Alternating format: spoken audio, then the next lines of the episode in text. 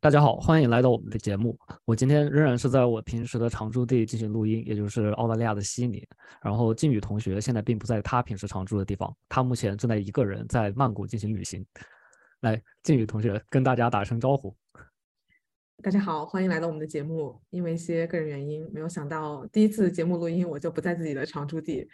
嗯，但是我虽然人在曼谷来了，也才刚刚一天，我又找到了一个很符合我们这个话题的。昨天我去一家餐馆吃晚饭，然后当我发现来过曼谷的朋友可能知道，曼谷非常非常的堵车。嗯，我如果再打车赶到下一个地方，可能会有点来不及，所以我想说，要不我还是坐公交好了。因为我来之前完全没有做任何功课，我其实并不知道在曼谷怎么坐公交车，刷信用卡吗？还是他只能刷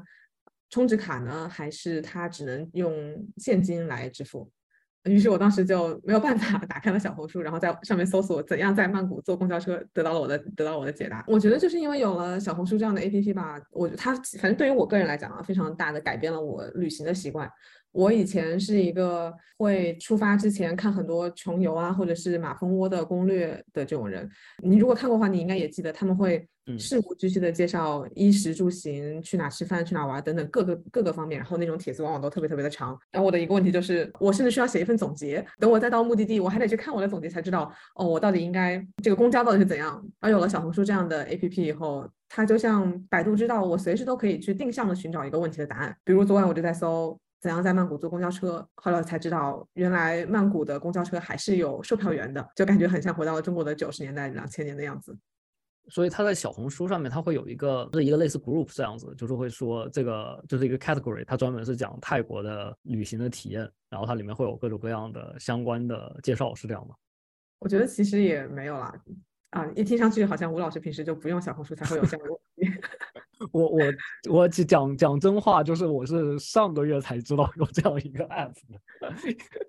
因因为种种种原因，然后但但是我之后是确实是有稍微进去了解一下，我有卧底进进去逛逛过一阵子，然后觉得还蛮有趣的。我觉得它其实是把以前像旅行 app 类的游记类的东西，这样一个非常整体的旅行体验。把它完全给碎片化了，就是你可以想象成各个击破吧，然后定向的去搜索寻找你的答案。比如说，嗯，怎么坐公交，或者说去哪里买东西，你甚至可以，呃，去寻找非常非常具体的，比如说在曼谷哪个商场可以买到泰国独立设计师的小众品牌。这些东西以前可能在你看马蜂窝或者是穷游这种网站的游记的时候，你是需要浏览大量的游记，然后可能哎你运气好碰到一个人，他恰好在里面这么写到了。而小红书这样生活类的 APP 是很好的帮你解决了这样的问题。嗯，我觉得主要是一个契机吧，就是对于我来说，其实我以前在旧金山生活的时候也是不用小红书这个 APP 的一个主要原因是，我觉得上面同质化的内容太多了。呃，就我给你举一个例子，就是以前我们朋友大家在计划去哪里周就周末周边去哪里玩的时候，呃，一个朋友会说，哎，我想去某个地方，然后另外一个朋友说，哎，我也想去那个地方，呃，他们甚至描述的连描述用的那个形容词都一样，比如说什么梵高的像梵高的画里面一样的麦田，然后我们他们看了同一个小红书的博主。对对对，后来才聊起来才发现，哎，原来他们两个人看的是小红书上的同一篇笔记，所以才会对同一个地对一个地方有一模一样的这么一个滤镜和，甚至连你去。这个地方拍照应该用怎样的姿势，使用怎样的滤镜来调整它的颜色，都已经想好了，你知道吗？啊，这是我当时不太喜欢用这个小红书这个 A P P 的主要原因。呃，其实吧，两个人看到同一个东西，然后就产产生类似的想法，我也有遇到过。我真心跟你说，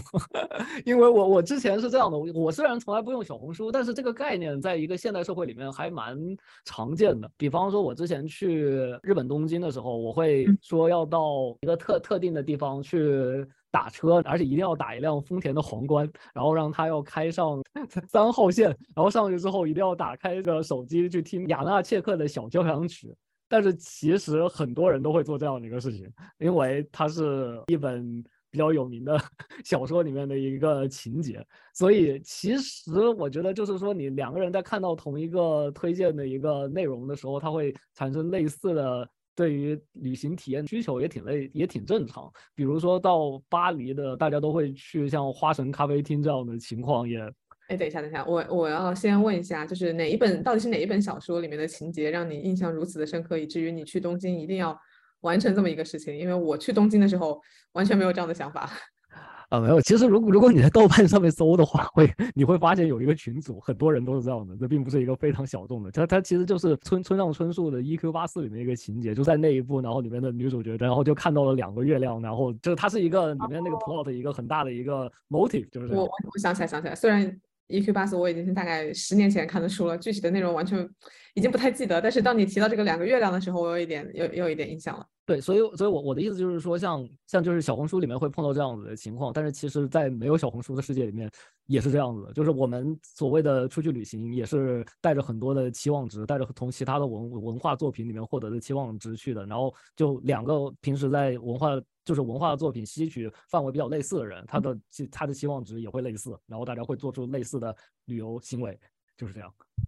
嗯嗯，所以想表达的是说，这个所谓的同质化，并不是有了小红书这样的 APP 才开始呃出现的这么一个现象，而其实以前就是有的，但只不过可能现在因为。这样的 A P P 可能比《伊克巴斯》这样的小说，或者是等等，它涉猎的人群会更广，所以我们在平常生活当中可能更容易意识到或者体验到这种同质化的事情的发生了。我我觉得是这样的。它它它这个东西是取决于受众的大小吧，因为其实出去旅游基本上完全是依靠这样子的。比方说，我之前去北海道旅游的话，去去过函馆，然后在去函馆之前，我有看到一个电影，有有三部电影叫做《函馆三部曲》。我我看过电影之后，我就特别对函馆这个城市特别有兴趣。但其实函馆根本就不是一个怎么说呢，并不是一个很主流的旅游城市，但是就就会有这样的一个想法。然后我就相信，对这对类似的文艺作品很有兴趣的人，会跟我有类似的兴兴趣点。而这个东西和小红书的原理其实。一样也不太一样，哎，所以所以你所有的这种旅行的目的地，想要去的地方，做的事情，全都是从书籍或者电影这种文艺作品当中获取的吗？就你刚刚提到的韩馆三部曲的电影，呃，我也在小红书上刷到了关于情书跟小樽这个城市的一些关系。对，所以韩馆三部曲到底是哪三部？啊，一个 小田切让和苍井优的演的那一部《跨跨越栅栏》这一部比较有名，因为它比较轻松一点，就是比较浪漫一点。然后其他两部都会稍微社会写实一点，就是比较黑暗一点那样那样子。但是看完之后，确实是你对你会有很有兴趣想要去一下。然后我觉得这一次三号是日本特有的一个魅力吧，应该是 这样子的。因为其他的地方你不觉得，除了日本以外的地方，你会觉得。旅游味很重的地方去了之后很容易会失望，但是日本三号这这一块会稍微好一点点。那那我很好奇，如果旅行这一块你基本上是从文艺作品当中去获得，就是你想获得的旅行体验吧，或者是你一定要去的目的地有哪些，你会做哪些功课等等。那在平常生活当中，就不是旅行的时候，你当你需要一些生活信息的时候，你是怎么获取的呢？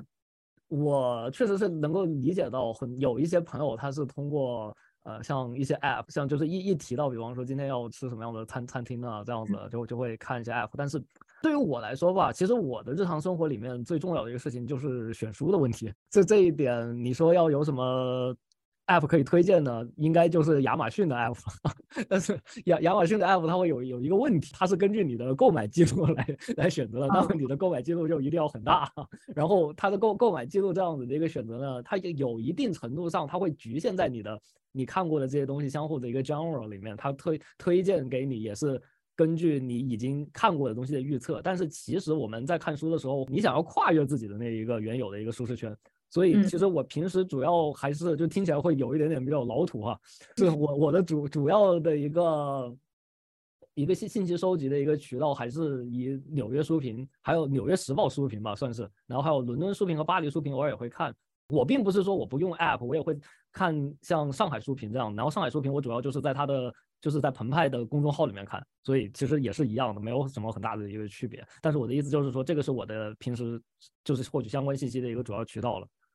你你能具体的讲一讲吗？因为比如说你刚刚提到了跟朋友一起去吃饭，然后朋友可能第一反应是打开 A P P 搜一下，然后我我自己也会这样。就比如说我想去某个地方吃饭，我可能也会搜索附近，嗯，打开 Google Map 或者是什么之类的，然后搜索一下附近有哪些餐馆。但你刚刚讲的这个搜索书籍啊等等，就你要出去吃饭的时候搜索书籍，这个显然是对于。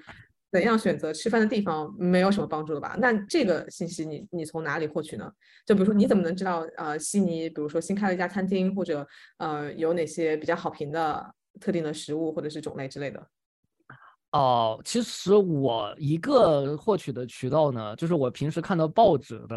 呃，就比方说像呃《Sydney Morning Herald》，然后还有《卫报》，就是它在他有一个周末版，然后他会介绍一些相关的这样的一个信息，这是一个渠道，会定期去看相相关的就是专栏这样的。然后第二个渠道就是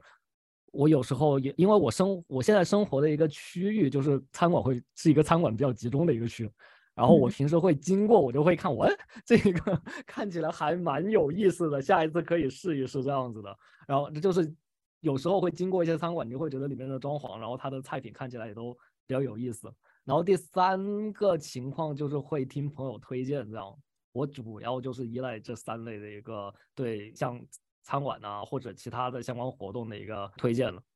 嗯，我已经很久没有听到人讲他是从报纸上获取。餐馆的信息了，我我我理解这个没有办法，因为这个是我的我的专业要求，我要每天看报纸，就是尤其是政治相关的内容，所以我每天是一定会看正常的，像《Sydney Morning Herald》这样的报纸肯定是会看的，然后还有其他的一些像像《Daily Telegraph》。这样子，它虽然比较偏，就是有很很明显的一个政治立场的这样的报纸，但是它还是会就是给给你一些信息。然后我我还会看一些 Australian 这样子的，虽然它是默多克集团的报纸，但是呃相对来说，就是你知道它的。观点了，你还是可以从他的观点里面看到一些他收集到的情报。就是当你把左中右这样的报纸全部看过之后，你大概对一个事情发生的一个情况会有一个锁定这样子的。然后因为我的一些专业要求，要求我每天都要摄入这样子的信息，所以其实我的信息摄入不是非常需要像小红书这样的，或者说在我的信息的就信息需求这样的一个食谱里面没有它的一个位置，它不太能满足你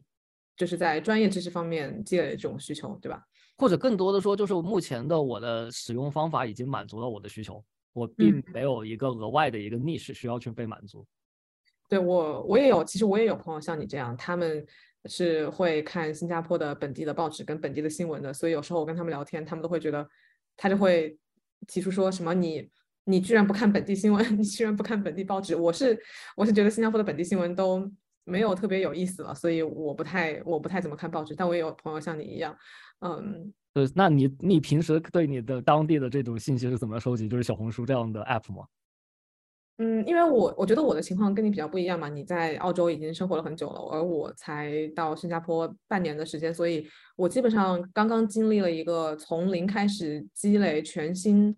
在一个全新的国家积累全新的生活经验的这么一个过程。嗯，所以我觉得小红书这样的 app 对我在这个过程当中是非常有帮助的。我我给你举个例子吧，就是。前段时间我发烧了啊，不是 COVID，就只是可能是流感或者什么，就发烧了好几天。是 COVID 也无所谓了。然后，然后我呃，可能有的听众朋友应该知道，呃，在美国，如果你去看急诊是非常非常昂贵的一件事情，有的人甚至。在自己已经都不太行的情况下，还会要求说千万不要打九幺幺送我去急诊，嗯，就是因为他们无力支支付这个医疗费用嘛。然后我在那天晚上发烧的很厉害，就整个人睡不着觉，特别难受的时候，我当时有想过去看急诊，但是我又不知道。你说在美国吗？在新加坡的时候，就是在新加坡的时候，但是我又不知道在新加坡看急诊贵不贵，是像像美国那么贵呢，还是它在一个可承受的范围之内？嗯，如果就算是价格可以承受的话，我又应该从。我又应该去哪一家医院？对我来说是最方便的，嗯，因为可能有公立医院啊、私立医院啊，可能不同的医院有自己比较侧重点不同，然后有的医院可能，嗯，周围去的人比较多，或者是比较比较 popular，大家你如果去看急诊排队的时间会比较长等等这样一些问题。哦，OK。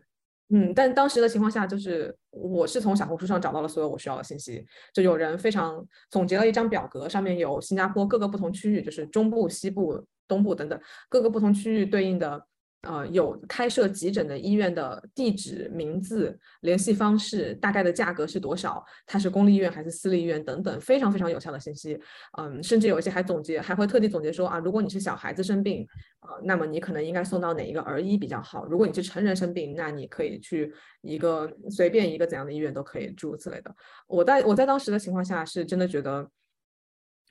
他对我非常有用，因为。首先，我在新加坡也没有，就是刚到新加坡的时候也不认识几个朋友，嗯，就算我认识朋友，我的朋友可能他们也没有自，他们自己也没有去过急诊，他们自己可能也不知道怎么看急诊，嗯，与其在那个时候我挨个的发微信或者是 WhatsApp 去问说怎样看急诊，哪个医院比较好，哪个医院比较便宜等等，我觉得当时的情况下，我的朋友可能也不一定能解决我的问题，反而我是在小红书这样的 APP 上很快的找到了我需要的答案。嗯。啊，哇！我感觉我感觉你为这个相关的 app 设计了一个非常好的一个应应用场景，你知道吗？就是他们可能自己都没有意识到，原来哦，原来我们做了这么大一件功德，这样这这样的一个情况。那那反过来说，像我刚才讲的第一层面的，就是像每天收集一些 random 这样子的一个信息，就是一些新推荐的东西，让我知道一些我以前不知道的东西，这样子的，就是能够定期获取一些新的资讯，这样子的情况，你一般是怎么怎么做的呢？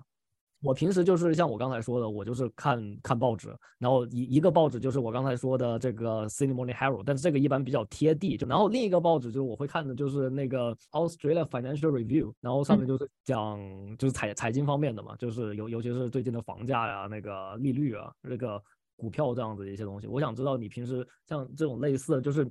你也不知道自己不知道什么的这样子的信息是怎么大概是有一个怎么样获取的一个策略呢？我觉得你提了一个非常好也非常难的问题，因为我觉得在当下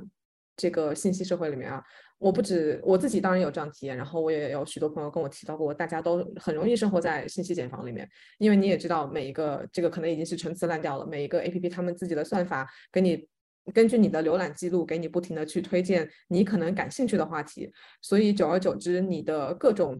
A P P 或者是 YouTube 或者是哔哩哔哩等等账号都已经是。你已经熟悉你喜欢的内容了，就是有一个网上有一个怎么一个我觉得一个非常形象的形容，就是这个号已经养好了。你你懂我意思吗？就是有时候我真的觉得我的号已经养好了，然后为了打破这样的信息茧房，我觉得唯一有效的方式还是跟人面对面的交流。嗯，我其实很喜欢，我个人很喜欢做一件事情，就是呃，如果在朋友家，我要看一看他的 YouTube 上面有哪些推荐内容。然后就会发现，哎，有一些我从来没有看过的内容，我觉得很有意思。嗯，对，就是我好像是有这样的，就是虽然我们就是离开国内的时候，F 这个发展的这么这么先进吧，但是我记得当时大家已经开始就是互相会 share。就是互就是在聚会的时候，大家会互相会看你有用哪些 app 啊，我有用哪些 app 啊，然后你的微博上面会 follow 哪些人呢？我的微博上面会 follow 哪些人？哎，要不要这个这个人蛮有蛮有意思的，就是哎，我看你有 follow 这个，然后我我也有这个这个和你那个比较类似，就这样子，就是大家会成为互相的一个。怎么说呢？一个内容编辑，我有这种感觉。呃，但是这这个东西确实是它最终会，就是比方说，如果你一直在看，就是锁定在一个 app 上面的话，它会有这样的一个问题。就是我以前会对这件事情会更加的 critical 一点，你会很容易变成一个自我去确信一些东西，因为他们看到的就一直是类似的内容。第二个人会确认第一个人说的一些东西，然后你你也会更加的确认一些东西。一些概念是实际存在的这样子，但虽然它不一定是真的存在。我我我想到一个特别适合这个的例子，就是呃，你如果就呃，当然我相信有人相信，有的人也不相信，就是星座这个东西。呃，在小红书上有一个叫陶白白的人，很多人非常非常相信他对于星座的解说。我看了若干个帖子，每一个人都讲，嗯，就说陶白白讲水瓶座实在是讲的是讲水瓶座讲的最最准的那个人，你知道吗？就这种就是。下次你可以看一看他，就是他讲的这么一个人，然后大家夸赞说他的星座讲的，嗯，特别特别的准。但是我觉得就是你刚刚讲的，你可能看了看了这么一个笔记，或者是这个人讲的一些内容，然后你又看到其他的用户会说，哇，我觉得他讲的太准了，水瓶座就是这么一个人。然后第二个人、第三个人，然后随着系统的算法推荐，你会看到若干个这样的帖子，会不停的去。再给你重新确认，然后一遍一遍重新确认，说哦，这个人讲的真的很准啊，水瓶座真的是这个样子啊，水瓶座啊，水瓶男，水瓶座的男生都是渣男，热爱生命，远离水瓶男，你怎么？就是他会一遍一遍的给你重复这么一个概念，嗯，啊，好吧，没有，我还没有看到这这个人，但是我刚才也说了，就是我之前并没有接触过小红书这个东西，因为我一直就是我的印象，我并不是说我不喜欢这个 app，但是我的印象中就不知道为什么，我一直以为它是卖代购的。然后，因为我们长期生活在国外，我们为什么需要有这样一个 app 呢？我就很就是 有一点点错愕，为什么用大家会用这样一个 app？但是后来在大概就是近一个月，就是我现在开始看，就是了解这个东西它是怎么一回事。然后我就发现它跟我想象的一个这这个方面不太一样。然后我我刚就是你刚才举的那个星座的例子，我没有太了解，但是我有了解到另外一个东西，它叫做回避型依恋、焦虑型依恋，就是这样子的一个概念。然后当你进去之后，你会发现很就比方说像回避型依恋这样子一个概念，它在这个概念里面，它会有很多个博主在讨论同一个东西，但他们会给出不一样的结论。就是比方说，第一个人会跟你说。嗯，当你遇到回回避型依恋的人啊，赶紧跑，然后 就是这是一个黑洞。呃，珍爱生命，远离水瓶水瓶男，感觉是一样的。呃，对对对，就大概是这样子，就是意思就是说，你不要去浪费你的时间去当呃那个什么圣母，拯救他，呃，就 就这样子，你不要试图去拯救他，没有用的，就这种人，他他就是这样的，你拯救不了他的，这是第一种。第二种就是，但是这个时候马上就会有另一个博主出来告诉你，当你碰到这样的人，这才是真爱呀，你要用你的爱去感化他，当你能够感化他，让他感觉到正能量的时候，他就会变成一个特别好的人，你们就会在一个特别好的关系里面。对，我看到有人就是说，怎样把一个回避型依恋的人变成一个安全型的人？哦，对，大大概就这样。嗯，就是是这样的。他我我就发现了，他有一个机制，就是他会在一个概念里面给你，就是他尽量在逻辑上做到周延。意意思就是说，他他把各种情况都考虑到里面去了，所以让你会觉得这个概念的解释力会非常强。这我觉得这这可能就是我虽然没有看星座这样子，但是我可能觉得这是为什么大家现在会觉得就是一些星座博主或者说星座这个东西听起来越来好像越来越就越来越好像有道理的这样这样一个原因，因为就是它这一个同一个概念里面，你就可以就是你一定能够找到你 你想对你你心里想说的那个，一定有博主会为你说出来。嗯嗯嗯，而且他讲的还不会让你觉得是那种。他一定会讲的让你觉得有一定的道理，而不是说这个话讲的是会针对每一个人都适用、泛泛而谈的这么一个东西。对，因为因为我觉得就是你最后会找到那个，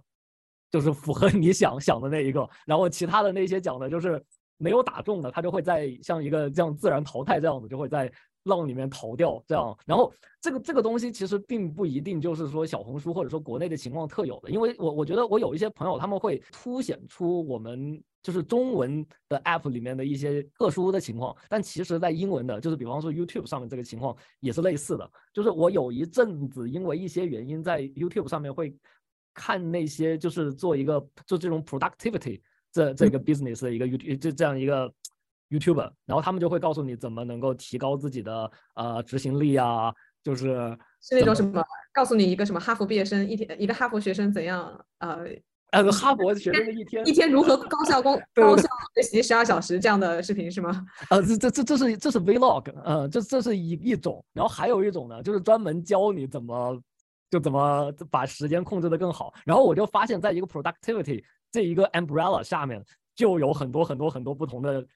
就是 niche，就是跟跟我们刚才说到像那种回避型依恋人格这样子的一个，就比方说今天会有一个博主出来说，我也我不想提他的名字，就大概会说我是啊，比方说剑桥的毕业生，然后我就走那个路线。就是怎么说，非常控制自己的这这样的一个路线，然后我又就是我会介绍各种各样的怎么能够把我的每一个小时尽量的榨取出各种各样的东西，然后这就叫 productivity。然后这个时候就会有另外一个博主出来啊，他就会说，哎呀，并不是说你把每一个小时的时间都榨到最大的价值，这才是就是大家都是你会发现你你那些东西只适合一些比较低端的工作呀，像我们这种呃，就是他。就是一种比较用脑的，比如 creativity 这样子的工作的话，你你其实它的并不是说看你每个小时的价值，你看起来一个人好像在偷懒，但其实他也在为了你这个 maximize 你的 pro 呃 creativity 也是在工作。那如果这样子的工作的话，productivity 的定义并不是说你每小时的价值啊，然后就是这样子的，你会发现它就有这这可能是两个极端，然后在这一个光谱上面中间会有各种各样各种各样的 niche，然后我我我就觉得这最后就是就成了一个 industry，你在这个里面一定能够找到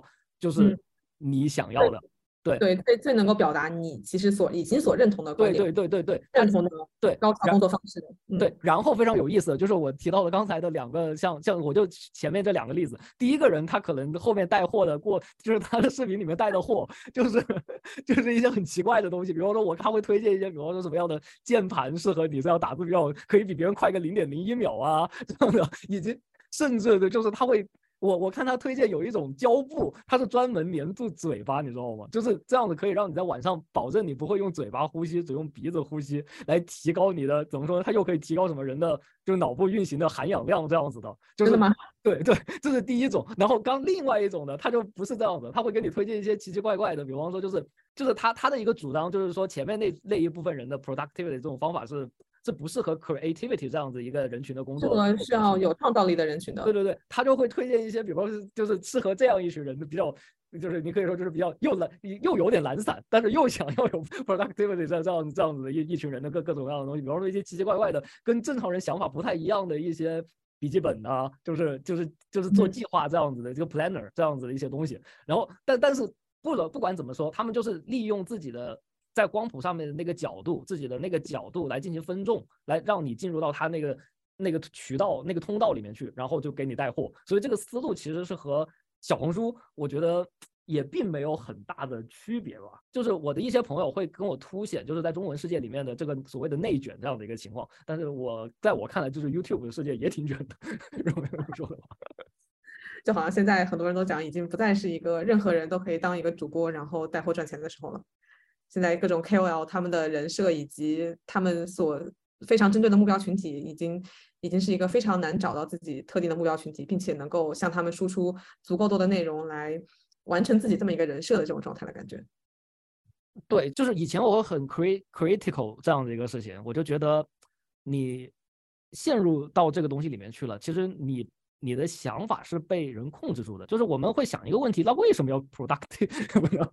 就是如果你已经进入到他那个东西里面了。你会发现你很难出来，但是其实他那个最开始那个前提，他就把你给带进去了。但是带进去之后，在他这个概念里面，好像填的就特别的紧。你一旦进入他这到他这个逻辑里面去，你就最开始那个前提你就给忘掉了，你就进上到这样一个船上面去。我我之前的想法是这样子，但是这件事情在今年三号就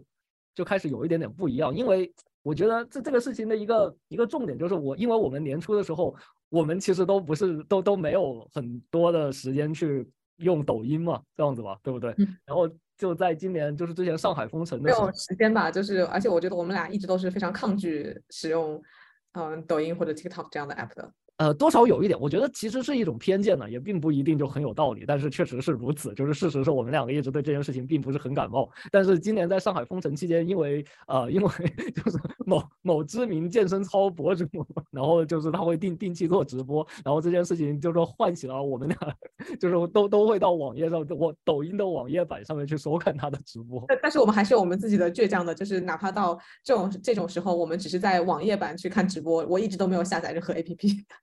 啊，我我也没有，但但是我想说的就是说，我现在对这件事情看法相对来说比较中性，因为我觉得它确实是一个，就是如果你单独说的话，它这个视它是带你进入了一个视角，而这个视角，嗯，就比方说像刚才说到的 productivity，或者就是说小红书上面的一些东西啊，像呃星座呀，就很明显的。然后现在可能另一个比较流行的就是那个人格，对吧？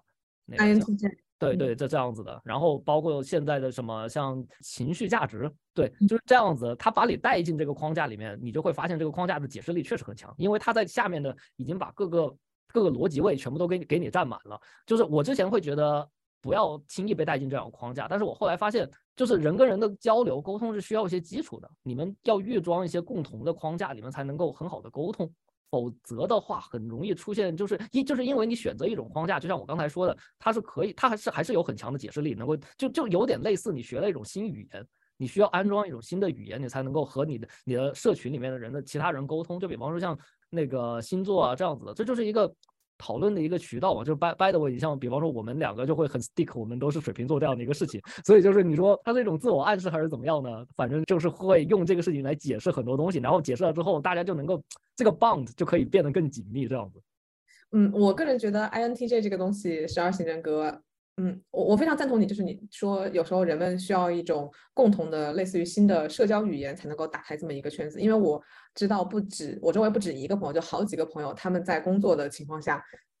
比如说公司组织一个团建活动，或者是希望能够让一个组的同事更好的了解对方，他们都会组织每个人去做十二型人格测试，然后大家在一起去分享自己到底是什么人格，那么这个人格对应了他可能不同的。呃，做事方式，或者是他可能是更理性，或者是更感性。他在觉得呃没有力气的时候，没有力量的时候，是怎样去选择恢复自己的力量？我觉得其实反而有了，你你也不一定说这个框架一定是对的，但是因为有了这种框架，让人们可以产生更多的话题。呃，我觉得其实也蛮好的。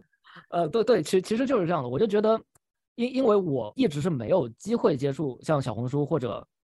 其他这样子的，因为我觉得就是认识我的人都知道，我平时我很喜欢发朋友圈，但是其实我并不看 朋友圈。你真的会你发朋友圈吗？因为我跟你完全相反，我是既既不刷朋友圈，也不怎么发朋友圈。就我觉得我的我可能半年发一条朋友圈，就是我基本上让大家告，就是基本上告诉大家我还活着这个样子。哦，对我我的目的其实就是告告诉大家我还活着，因为我好像，但是因为我存在感比较低的人，因为我不刷，所以我都不知道你经常发哎。还是你把我屏蔽了，然后我自己不知道啊？没有，应该没有，应该没有，应该没有。就是我，我是经常发，但是我我是把我其实把朋友圈那个功能给关掉了。嗯，就是我是我是不会看朋友圈，嗯，然后我会就是偶尔我会到一些我关注的朋友的那个朋友圈里面去看，他就有点类似像以前看 QQ 空间那样，就是去看他里面有没有更新这样子的啊。但但然后我的你比方说像像微博这种。我就我的微博比较奇怪，就是我没有关注任何人，嗯嗯嗯，我的 following 是零，然后我也不知道为什么会有人 follow 我。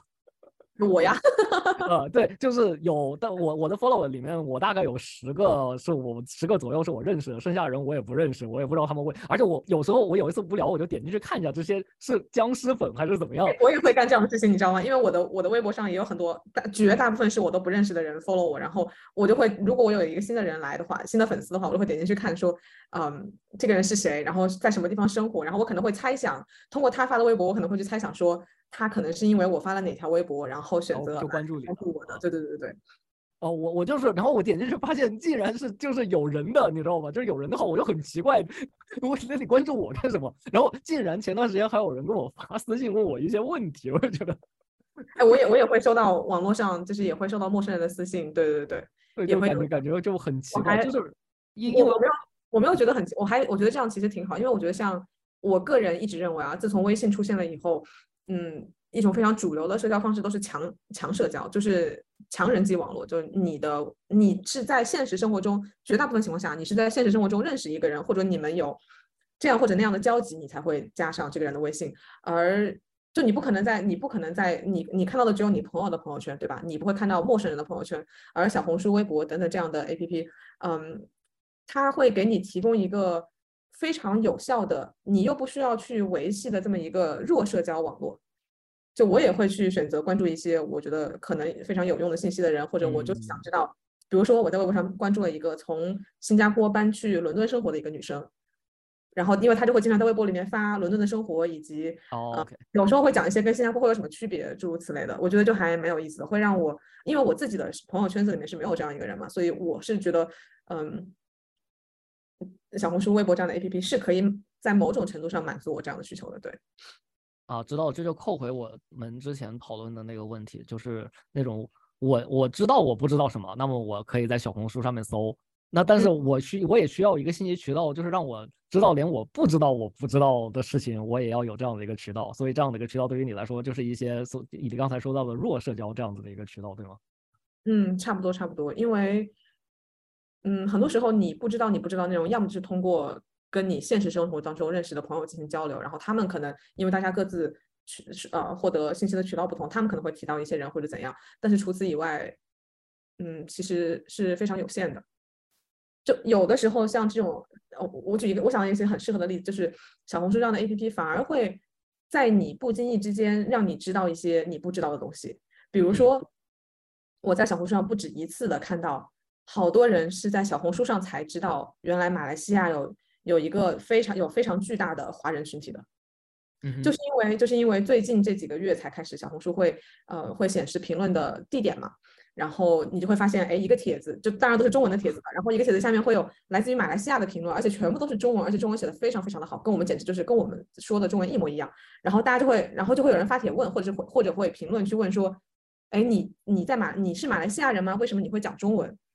嗯，就是这个事情对于我来说是。我知道这么一个事情，因为我在新加坡生活，我周围也有来自马来西亚华人的呃朋友或者是同事等等，然后我知道跟他们交流，我是知道哦，他们可能从小是嗯上华文学校长大的，然后我甚至认识一个马来西亚的华人女生，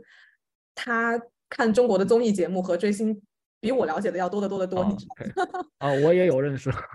所以对我来说，这些是我知道的内容，但是可能对于很多人来讲，他们其实是不知道哦，原来马来西亚有这么多的华人，他们还在学习，呃，使用在生活当中、工作当中等等学习使用华语，接受嗯华人的文化，甚至在某些情况下更好的传承了一些华人的传统文化的。对，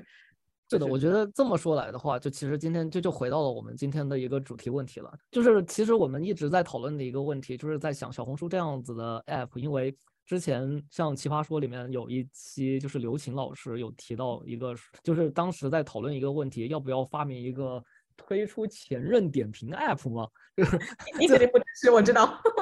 什么？我觉得你肯定不支持。然后扯远了，扯远了。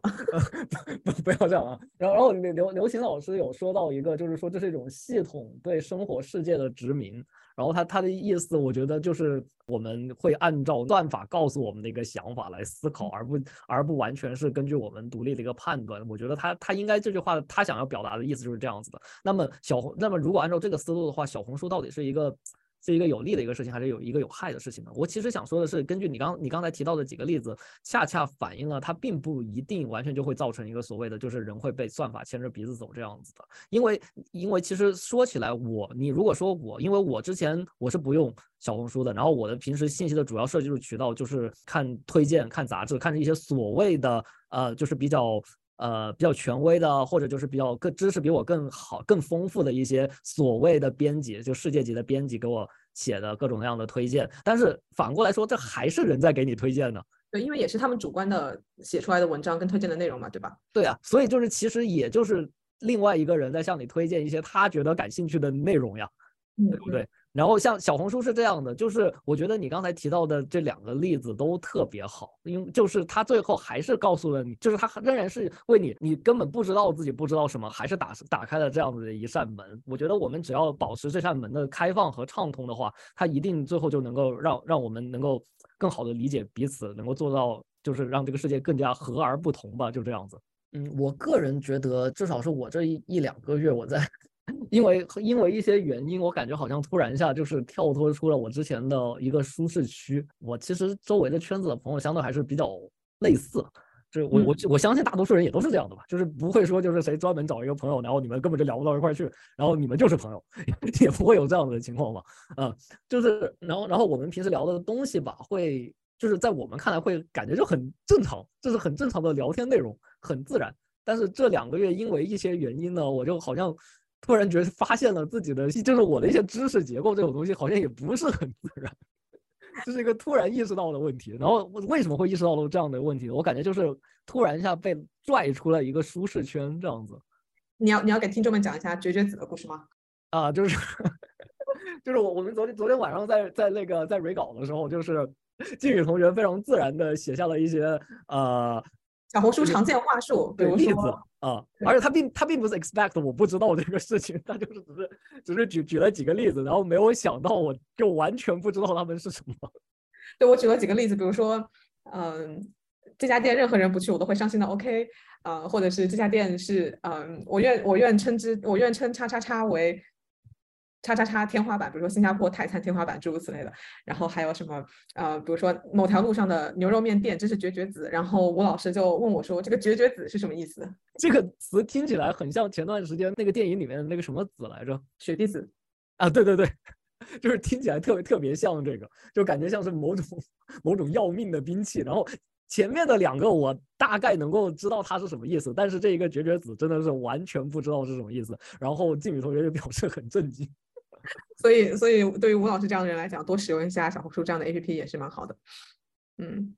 ，OK，那呃，今天的节目我们差不多就讲到这里吧，也已经有一个多小时的内容了。呃，关于我们节目接下来的计划，吴老师你想不想大概给大家讲一讲？呃，就是其实今天的这个第一期节目呢，基本上把我们接下来的一个想法概括的比较。就已经有概括出来了。其实我们的一个想法就是想要试图给大家带来一些大家不知道自己不知道的内容。